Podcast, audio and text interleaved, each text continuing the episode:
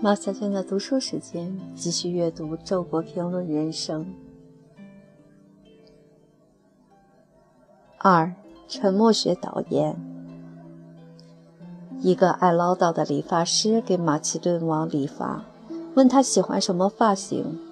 马其顿王答道：“沉默型。”我很喜欢这个故事。素来怕听人唠叨，尤其是有学问的唠叨。遇见那些满腹才学、关不住的大才子，我就不禁想起这位理发师来，并且很想效法马其顿王，告诉他们，我最喜欢的学问是沉默学。无论会议上还是闲谈中，听人神采飞扬地发表老生常谈，激情满怀的叙述，妇孺皆知，我就惊诧不已。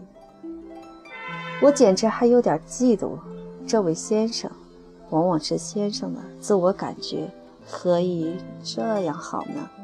据说讲演术的第一秘诀是自信，一自信就自然口若悬河、滔滔不绝起来了。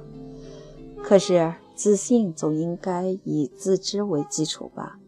不对，我还是太愚了。我宁说天下的自信多半是盲目的。为其盲目，才拥有那一份化腐朽为神奇的自信，敢于以创始人的口吻宣说陈词滥调，以发明家的身份公布道听途说。可惜的是，我始终无法拥有这样的自信，话未出口，自己就怀疑起它的价值了，于是嗫如玉指，字不成句，更谈何出口成章？对于我来说，谎言重复十遍未必成为真理，真理重复十遍，无需十遍就肯定成为废话。人在世说废话本属难免，因为创新总是极稀少的。能够把废话说得漂亮，岂不也是一种才能？若不准说废话，人世就会沉默如坟墓。我知道自己的挑剔和敏感实在有悖常理。无奈改不掉，只好不改。不但不改，还要把它合理化，于自卑中求另一种自信。好在这方面不乏贤者之言，足可供我自勉。古希腊最早的哲人泰勒斯就说过：“多说话并不表明有才智。人有两只耳朵，只有一张嘴。”一位古罗马哲人从中揣摩出了造物主的意图，让我们多听少说。孔子主张君子欲讷于言而敏于行，这是众所周知的了。明朝的李笠翁也认为，智者拙于言谈，善谈者罕是智者。当然，沉默寡言未必是智慧的征兆。世上有的是故作深沉者，或天性木讷者，我也难逃此嫌。但是我确信其反命题是成立的。夸夸其谈者必无智慧。曾经读到一则幽默，大意是某人参加会议，一言不发。事后，一位评论家对他说：“如果你蠢，你做得很聪明；如果你聪明，你做得很蠢。”当时觉得这话说得很机智，意思也是明白的。蠢人因沉默而未暴露其蠢，所以聪明；聪明人因沉默而未表现其聪明，所以蠢。仔细琢磨，发现不然。聪明人必须表现自己的聪明吗？聪明人非说话不可吗？聪明人一定有话可说吗？再也没有比听聪明人在无话可说时，偏要连篇累牍地说聪明的废话更让我厌烦的了。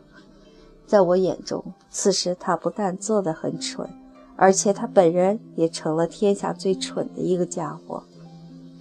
如果我自己身不由己地被置于一种无话可说却又必须说话的场合，那真是天大的灾难！老天饶了我吧！公平地说，那种仅仅出于表现欲而夸夸其谈的人，毕竟还不失为天真。今日之聪明人已经不满足于这种无利可图的虚荣，他们要大张旗鼓地推销自己，力求卖个好价钱。于是，我们接连看到靠着传播媒介的起哄，平庸诗人发出摘冠诺贝尔的豪言，俗不可耐的小说跃居畅销书目的榜首，尚未开拍的电视剧先声夺人，闹得天下沸沸扬扬。在这一片叫卖声中，我常常想起甘地的话：“沉默是信奉真理者的精神训练之一。”我还想起吉星的话：“人世一天天越来越吵闹，我不愿在增长着的喧嚣中加上一份，单凭了我的沉默，我也向一切人奉献了一种好处。”这两位圣者都是羞于言谈的人，看来绝非偶然。当然，沉默者未免寂寞，那又有什么？说到底。一切伟大的诞生都是在沉默中孕育的。广告造就不了文豪。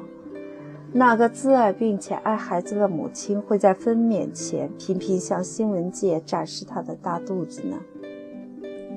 种种热闹一时的吹嘘和喝彩，终是虚声浮名。在万象喧嚣的背后，在一切语言消失之处，隐藏着世界的秘密。世界无边无际，有声的世界只是其中很小一部分。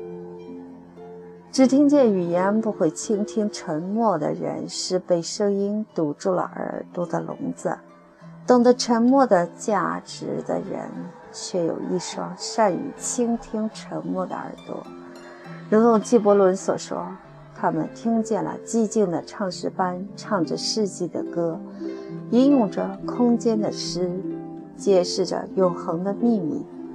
一个听懂了千古历史和万有存在的沉默的话语的人，他自己一定也是更懂得怎样说话的。是有声学、语言学、音韵学、广告学、大众传播学、公共关系学等等，唯独没有沉默学。这就对了。沉默怎么能教呢？所以，仅存此导言一篇，正文则理所当然地将永远付诸阙如了。